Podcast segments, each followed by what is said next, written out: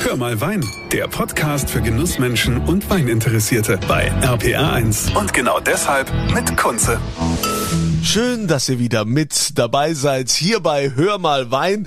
Es geht um Wein aus Rheinland-Pfalz. Natürlich am liebsten hier aus unserer Heimat, denn wir sind da natürlich verwöhnt mit unseren vielen verschiedenen Weinanbaugebieten. Und wichtig ist mir ja immer zu sagen, so, hey, hier vor der Haustür gibt's einen tollen Winzer oder ein tolles Weingut. Das sollt ihr mal treffen. Geht da mal hin, probiert einfach. Die meisten haben ja ihre Probierstuben, wo man einfach mal schauen kann, äh, was es da so gibt. Interessanterweise, wenn wir heute in die Pfalz gehen, nach Deidesheim, behaupten die ja in Deidesheim immer, dass die den Riesling erfunden haben, dass bei ihnen es losging mit dem Wein, was aber ja gar nicht so stimmt. Der Ursprung war eigentlich ein bisschen weiter im Zellertal, aber das hat keiner so auf dem Schirm. Letztendlich ist es ja wichtig, dass der Wein schmeckt und wir gehen heute zu einem Weingut nach Deidesheim. Da gibt es ich glaube, ihr habt das alle schon mal gesehen im Fernsehen früher. Ne? Da gab es doch diese Werbung von Wo ist der Deinhardt mit dieser Sektflasche und in Deidesheim gibt es ein Weingut, das hieß mal Dr. Deinhardt, heißt jetzt aber anders. Und da begrüße ich heute jetzt vom Weingut von Winning den Chef, den Stefan Attmann. Hallo Stefan. Hallo Andreas. Stefan, warum war das denn hier ein Hin und Her mit äh, Dr. Deinhardt von Winning, dann wieder Dr. Deinhardt und jetzt letztendlich wieder von Winning? Ja, das hat mit der, mit der Menschheit zu tun. Wenn man seine Geschichte schaut, man hatte Vorfahren und das Weingut hier hatte auch welche. Und zwar wurde das berühmte jordanische Gut durch drei Töchter geteilt. Und die eine Tochter hat den Friedrich Steinhardt aus Koblenz geheiratet. Und in Koblenz waren die damals ganz, ganz große Weinhändler oder beziehungsweise äh, Weinabfüller, eine Kellerei. Und aus dieser Familie stammt er, hat aber mit dem Deinhardt äh, Sekt nichts zu tun. Das hieß hier dann Dr. Deinhardt. Und dann hat der Hauptmann von Winning wiederum die Emma Deinhardt geheiratet. Dann hieß es Hauptmann von Winningsches Edelweingut. Und der Leopold von Winning, der war auch Gründer vom VDP und der war auch Gründer vom Weinbauverband. Er starb aber, er ist gefallen im Ersten Weltkrieg. Und dann hat die Familie wieder verkauft nach Neustadt an die Familie Hoch und die haben es wieder Deinhardt genannt, weil die den Namen von Winning nicht bekamen. Wir haben ihn dann bekommen. 70 Jahre später habe ich die Familie, die Enkelkinder vom Leopold von Winning gefragt und die haben zugestimmt und seither heißen wir wieder von Winning.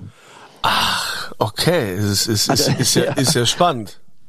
Ja, das ist noch ein bisschen komplizierter, aber das ist so der, der grobe Abriss.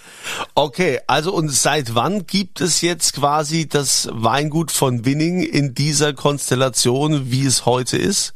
Seit 2008. 2007 kam ich und dann 2008 war der Wechsel, äh, wo wir dann das als Weingut von Winning wieder ganz normal in die Katasterrolle eingetragen haben. Ah, du bist ja ganz schön lang, also das ist ja schon relativ lang für so einen Geschäftsführer, ne? Also oftmals Eine wechseln die ja, ne? Das gibt's, aber andere Arbeitsplätze wechseln auch als, also wir leben ja in einer etwas schnelllebigeren Zeit und ich lege da auch immer ganz arg Wert drauf. Also Kellermeister, Außenbetriebsleiter, alle möglichen Leute an den Drehen Hebeln sind da, seit ich da bin. Und es ist ein, das Gold wert. Also bei euch äh, von Winning, das ist ja direkt da an der, an der Hauptstraße. Deidesheim kann man eigentlich überhaupt nicht ähm, übersehen. Bei euch äh, ist ja auch noch Gastronomie angesiedelt. Leopold heißt das Restaurant. Mhm. Die Weine, die ihr macht, haben die noch irgendwas mit dem Ursprung von Dr. Deinhardt zu tun oder habt ihr das komplett neu aufgesattelt? Also die, die Basisweine, die wir machen, es gibt auch noch zwei, drei Weine mit dem Label Dr. Deinhardt, die sind im Grunde so, wie sie mein Vorgänger 40 Jahre lang gemacht hat. Stahltank, saubere, transparente, ganz klare Aromatik. Und die von Winning Weine, die, das weiß man ja inzwischen. Ich habe damals vor 15 Jahren gesagt, wir legen auch Riesling wieder konsequent in die Holzfässer und alle Weine mit Lagenname, auch Sauvignon Blanc Chardonnay, das ist bei uns halt alles in Holzfässer. 500 Liter oder bis hoch zu 11.000 Liter Holzfass. Wir haben ein riesiges Holzfass, auch neu bauen lassen. Weißt Große du, wie, Seltenheit. Wie ich erstmal äh, zu äh, von Winning, äh, äh, also wie ich drauf gekommen bin, da wurde mir mal ein Sauvignon Blanc ausgeschenkt. Den fand ich großartig. Das ja. ist, glaube ich, der Sauvignon Blanc 2 bei euch und der wurde aber, glaube ich, im Edelstahltank ausgebaut. Oder wird der mittlerweile jetzt auch im Holzfass ausgebaut? Nein, das sind allenfalls mal, kommt da ein Festlein vom berühmten 500er rein, um ihn jedes Jahr auf, auf dieses starke Niveau zu heben. Scheue mir da uns auch nicht ganz, ganz wertvolle Sauvignon-Partien reinzumachen. So kann man sich auf diesen Wein halt unheimlich verlassen. Und ach Gott, wir verkaufen da zigtausend Flaschen, auch in der USA, auch in der Schweiz, auch in Japan. Und da, da ist die Messlatte wirklich hoch, dass man da im, im, im Geschäft bleibt. Sonst fliegt man da raus gegen ein, ein Mitbewerberprodukt aus Neuseeland oder aus Österreich. Also der Wein ist ein, der Wein ist ein echter Kampf im positiven Sinne und so wie dir es geht, geht's vielen, ja. Der ist, der ist einfach toll. Ja, aber, aber du, du, man merkt ja auch, dass die Geschmäcker total verschieden sind. Ich bin ja jetzt ah, ja. auch jetzt, äh, ich würde mich eher so ein bisschen Mainstream-mäßig bezeichnen. Ähm, ähm, mit, ich kann zum Beispiel dann mit dem Sauvignon Blanc jetzt nicht nur mit eurem, aber generell mit denen, die so, so getoastet sind, ne? die so, die so im ja. Holz äh, gemacht äh, sind, mit denen kann ich nicht so viel anfangen. Das ist mir, das ist mir auf too much. Ja, der, der eine fährt äh, VW, der andere BMW, der nächste Ferrari.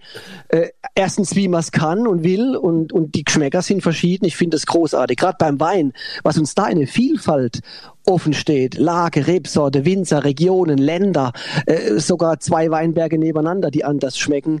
Das, das macht's aus. Und ich finde es ganz toll, wenn jemand ganz klar sagt, den Wein liebe ich und den nicht. So, so soll's sein. ja, das hat auch ja nie was mit zu tun. Das ist ja oft dann auch so, wenn so die Experten sich unterhalten, dann geht's ja eher darum, dass die äh, gegenseitig hier dann anfangen, die Weingüter zu bashen, ne, wo sie, ah, bei dem brauchst du nichts kaufen hier, da ist ja der und der und so. Das finde ich dann irgendwie auch irgendwie irgendwie unseriös und unfair. Ja, aber mit dem Fußballclub. Ja, genau. Das ist sinnlos, sinnlos Diskutiererei. Genau, aber aber ich meine, so ein Wein, äh, Blindverkostung finde ich immer toll. Ja, dann äh, äh, entweder ja. er schmeckt oder er schmeckt nicht. Ja, und dann ist genau. es egal, von wem der jetzt ist. Klar, das Weingut, wo alle sagen, der schmeckt, das fühlt sich natürlich dementsprechend wohl und sagt, so, haben wir wieder alles richtig gemacht. Aber bei euch, wie viel Hektar macht ihr? Wir haben Eigentum 50 und wir haben nochmal Pachtbewirtschaftung, eine ähnliche Menge, weil wir ein großes Projekt in Norwegen haben. Da, also das meiste von den 50 Hektar ist eben der Sauvignon, die Basis von dem Gepachteten und auch äh, Norwegen-Geschäfte. Aber ihr macht ja, äh, wie du glaube ich auch schon gesagt hast, es geht wieder um Riesling hauptsächlich. Klar, in der Pfalz macht man Riesling. Warum macht man das in der Pfalz? Weil die Böden sich dementsprechend anbieten, oder? Ja, du, du hast ja auch in der Anmoderation gesagt, ob das jetzt Deidesheim oder das Zellertal ist oder, oder das Nordelsass oder der Rheingau oder die Mosel.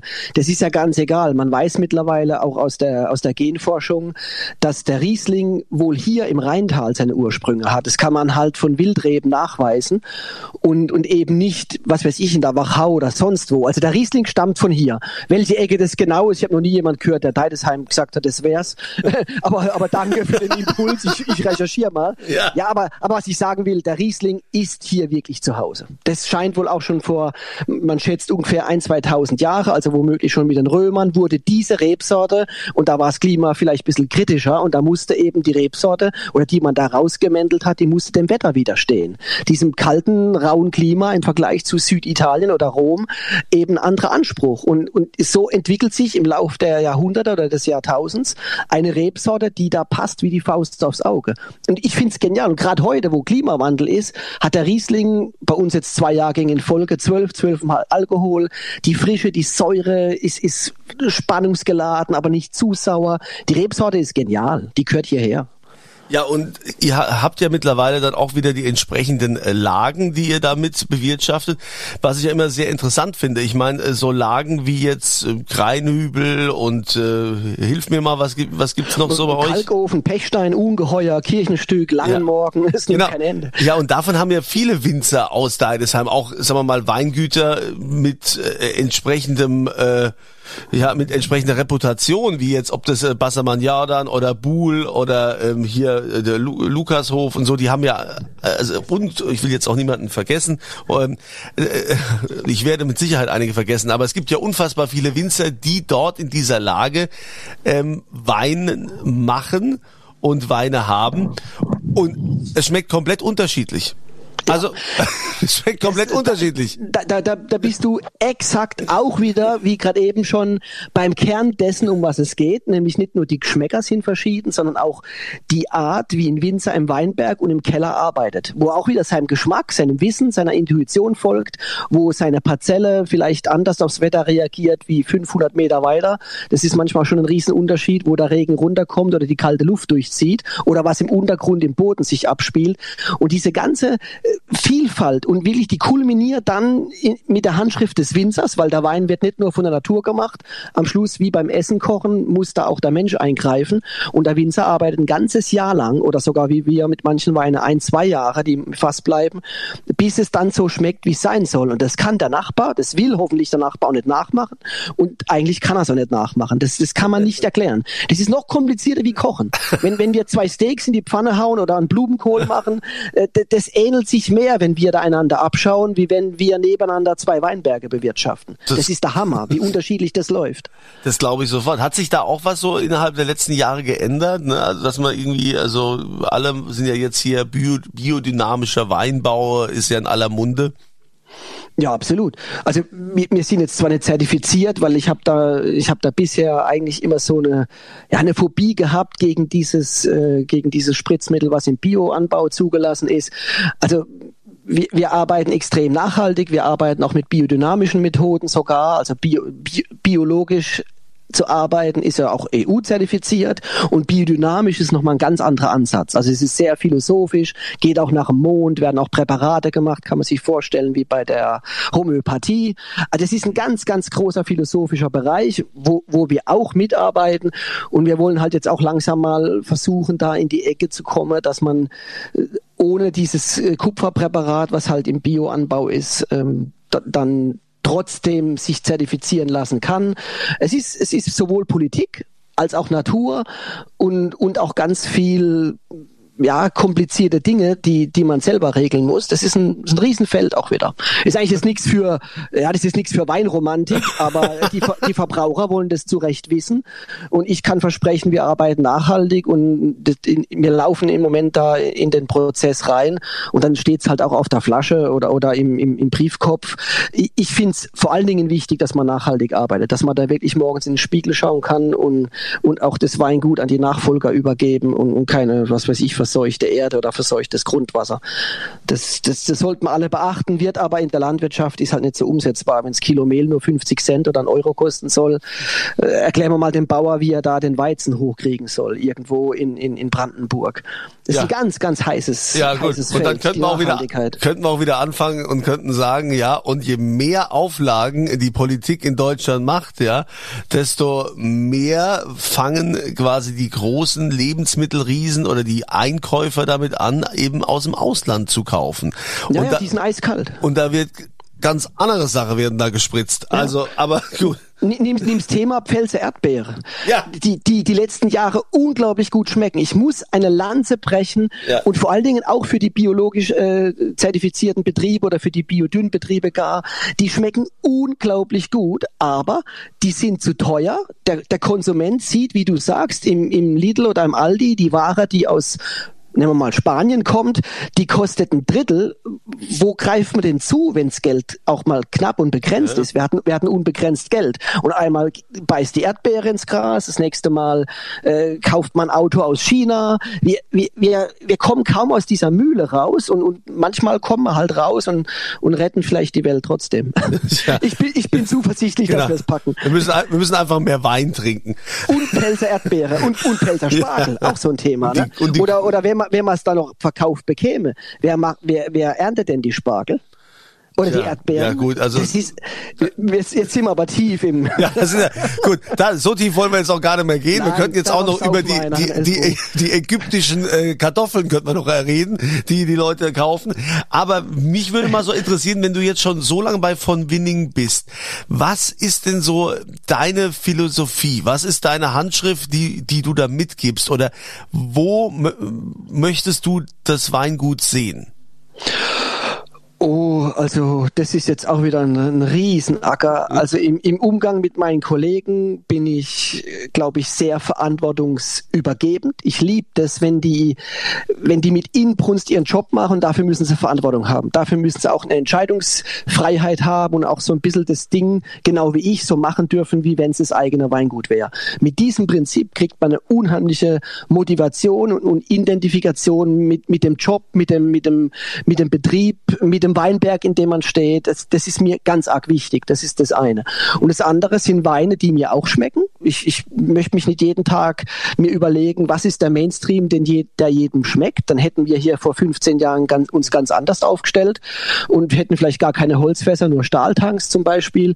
Ich will, ich habe das Glück gehabt, dass die Weine, die mir schmecken, dieser, dieser von Winning-Stil ab erster Lage aufwärts, das ist meins und, und das kommt weltweit an. Das ist ein Wahnsinns Glück, dass ich da erfahren darf, dass mein Geschmack nicht so schräg ist, aber der ist halt deutlich weg vom Mainstream. Und ich muss nicht jeden Morgen aufstehen, mir überlegen, dieser Spruch da, ich muss mich neu erfinden, wir müssen uns neu erfinden, der hat sich neu erfunden. Nee, das gilt für uns gar nicht. Seit 15 Jahren sind die Weine so, wie, wie unser Team, muss ich mit Absicht sagen, auch der Kellermeister, der Außenbetriebsleiter, alle lieben diesen Stil. Ich habe Mitarbeiter, die haben hier angefangen, die, der, der macht weltweit den Export, der hat sich in unsere Weine verliebt und wollte für uns arbeiten. Also da merkst du, da, da, da ist die Identifikation auch über den Geschmack und dann musst du nicht jeden Tag aufstehen und überlegen, was du an dir oder am Weinberg neu erfinden willst. Aber äh, wenn du gerade sagst hier äh, Stich, Stichwort Export, ähm, du hast schon gesagt, ihr seid äh, in Norwegen recht stark oder was? Wie seid ihr da aufgestellt? Ist es eher in, in Asien oder ist es eher USA oder wo? Was ist so eure Exportlandschaft?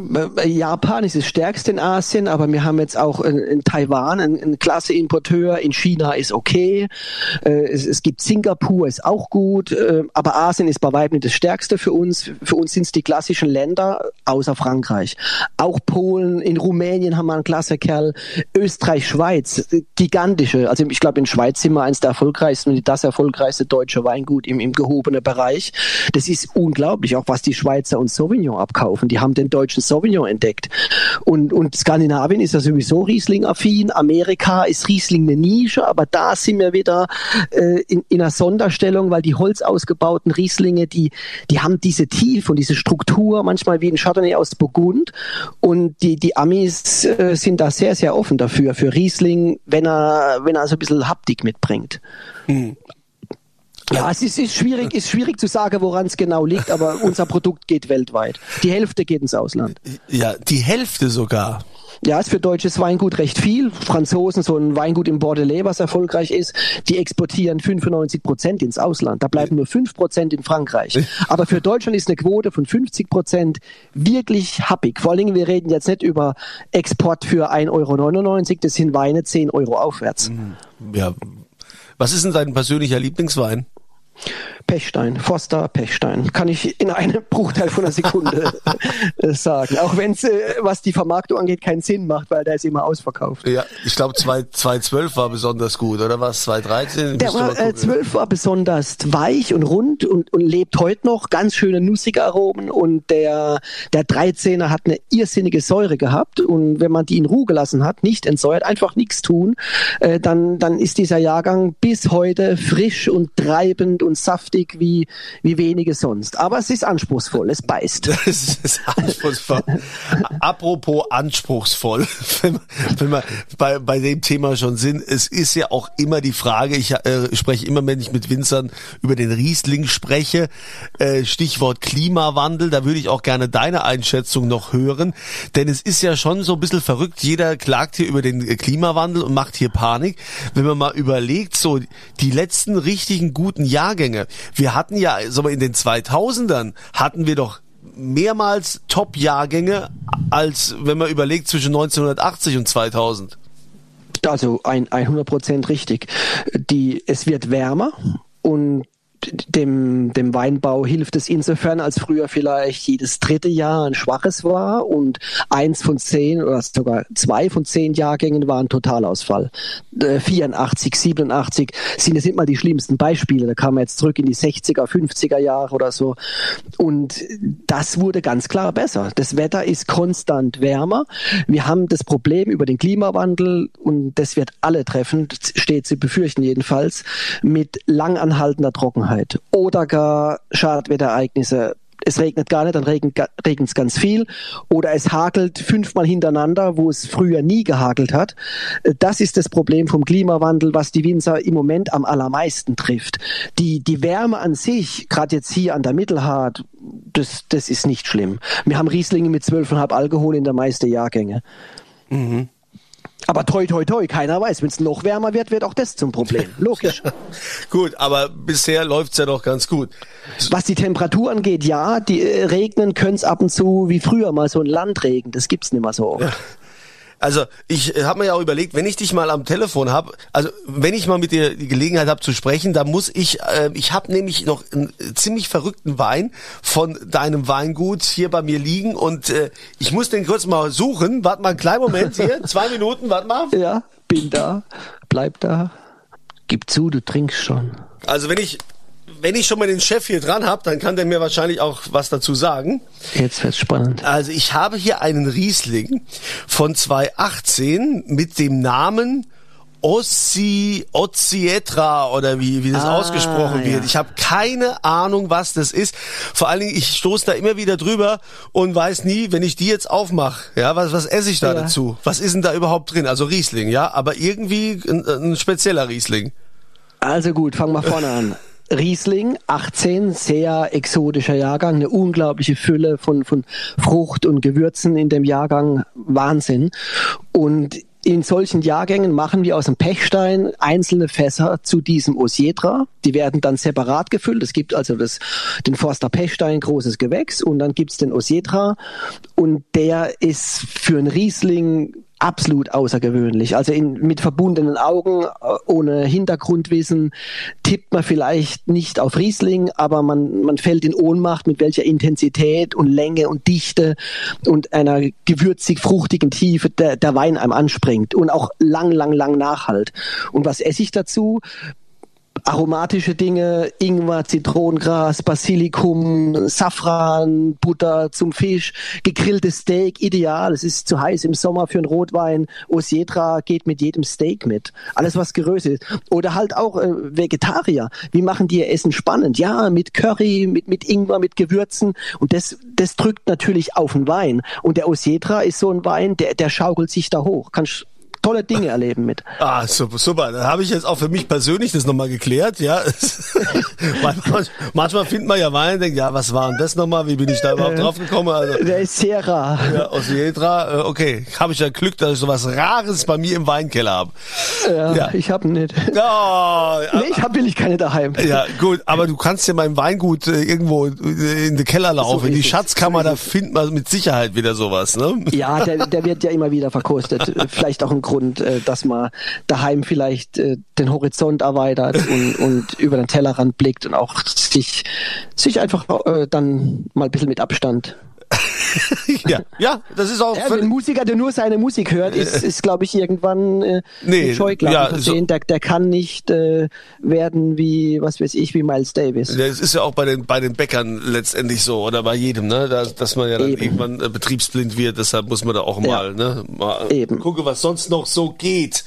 Eben. Also immer neugierig bleiben. Ich sage herzlichen Dank äh, für dieses launige Gespräch mit äh, Stefan Attmann, der Geschäftsführer vom Weingut von Winning in Deidesheim. Äh, lieber Stefan, weiterhin gute Erfolge, tolle Weine, tolle Erträge und ein volles Haus. Ähm, ist bei euch eigentlich jetzt so diese, dieses Event-Trinken oder diese, diese Events, ist das mehr im Vordergrund, als dass Leute einfach kommen und sagen, ich würde gern mal jetzt eine klassische Weinprobe machen? Bei uns ist es eher sogar das Klassische, weil wir das Restaurant auf dem Weingut haben, bald wieder sieben Tage die Woche mittags durchgehend bis abends, haben wir einen klassischen Barverkauf. Alle Weine, die man kaufen kann, kann man gratis probieren. Auch sieben Tage die Woche. Und die, die Events sind bei uns eher die Deidesheimer Weinkerbe oder zwei, dreimal im Jahr, so eine Jahrgangsverkostung. Im Grunde ist bei uns durchs Restaurant jeden Tag Essen und Trinken ein Event. Genau. Essen und Trinken ist auch für mich persönlich immer ein Event. Mögen wir noch ja. viele dieser Events erleben in unserem Leben. Bitte. Ich, ja. ich sage also herzlichen Dank, lieber Stefan. Ich wünsche euch eine tolle Zeit. Danke fürs Zuhören und immer volle Gläser. Das war Hör mal Wein, der Podcast für Genussmenschen und Weininteressierte mit Kunze auf rpa1.de und überall, wo es Podcasts gibt.